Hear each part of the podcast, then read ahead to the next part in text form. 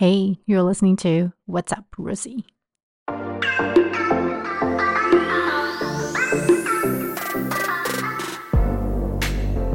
Hey, what's up? This is Rosie. Welcome to my first episode. First of all, I just want to thank you all who gave me your support or suggestions when I made the announcements. You have no idea how this means, how much this means a lot to me, and also gave me a lot of motivation to work on this. My podcast is going to be just like my personal journal, where I'll be sharing a lot of my experiences and perspectives. Moving forward, I consider inviting people to be my guest to create more interactive content. Before delving into today's topic, I would like to introduce a little bit of myself and the reason, share the reasons why I want to do the podcast. So, I was born and raised in Taiwan and moved to the States after college. I first lived in Cleveland, Ohio for two years for my master's degree in nutrition. Then I moved to Baltimore, Maryland for a little bit more than a year for my internship program. Now I am living in New York City for almost four years now. I am working as a clinical dietitian in long term care rehab. And I think that's all what I'm going to share for now because moving forward with more and more episodes coming out, I believe you guys will know, definitely know more about me, right? So I just want to keep a little bit secret, well, mysterious vibe here, okay? The reason why I wanted to do podcasts is because this year actually marks the seventh year for me living in the States. Plus, living in the Big Apple and working in healthcare, I believe I have um, different views to offer.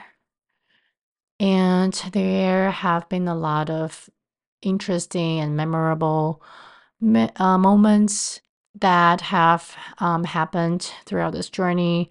So I really want to keep track of those moments. But most importantly, I'm hoping that my information will be able to help you. If not, I'm hoping that at least you guys will be entertained by me. The other reason is kind of linked to today's topic. Leaving comfort zone, you are not alone. Since COVID, I feel like everything kind of slowed down a little bit. It's not like I didn't make any changes at all or didn't push myself out of my comfort zone, but I feel like I didn't really push myself hard enough like how I did before. Becoming a creator has been on my list for I for a while, but I didn't make up my mind until recently because I have a lot of doubts in myself and I tended to overthink a lot. So, for example, I feel like I'm not a good speaker and it just takes a lot of practice for sure.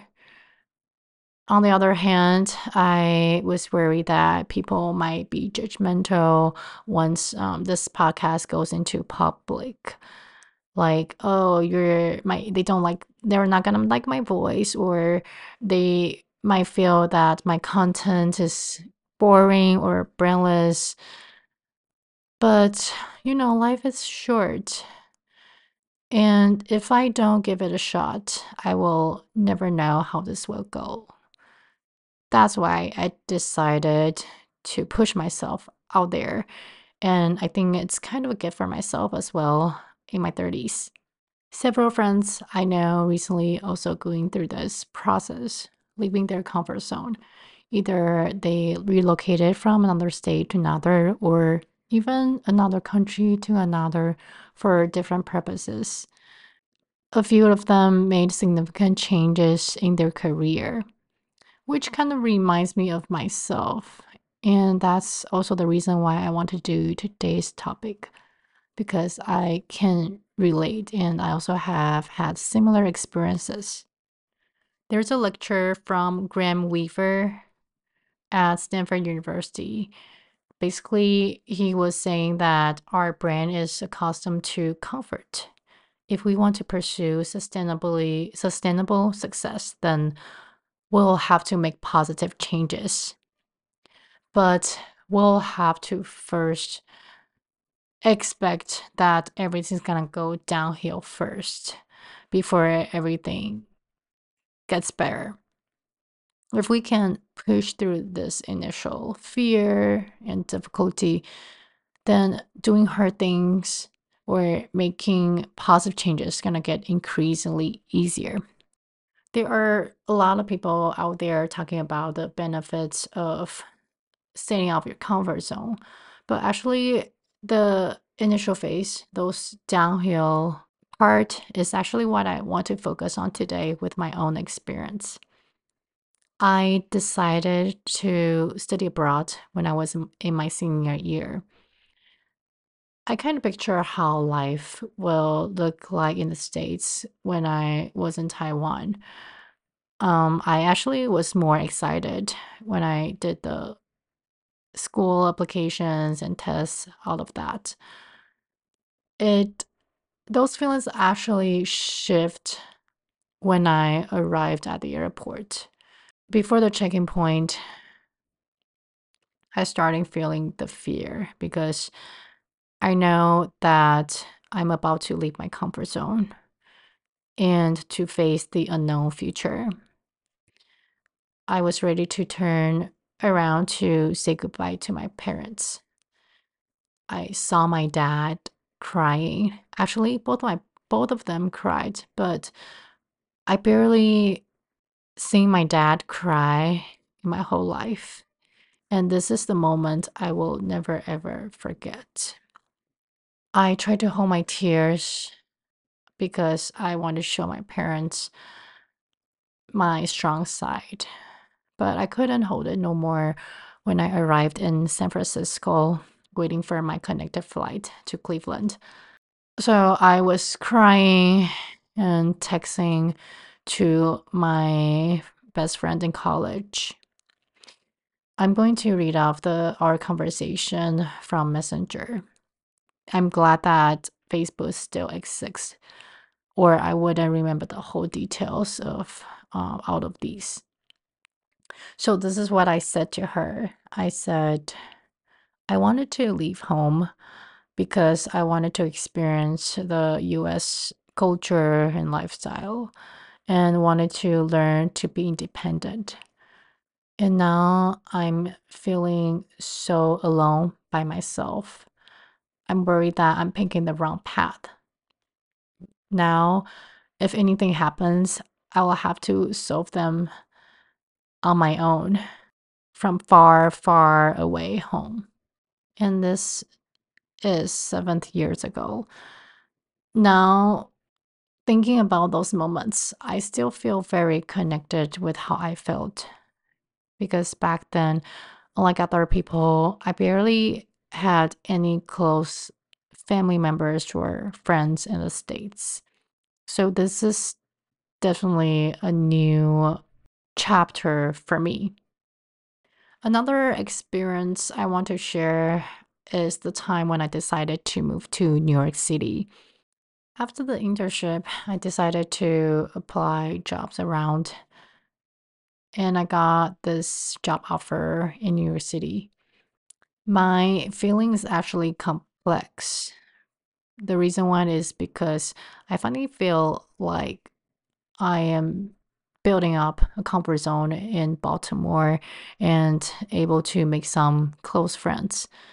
But now I feel like I have to give that out away and start from zero again. The second reason is I visited New York when I was in college in 2012.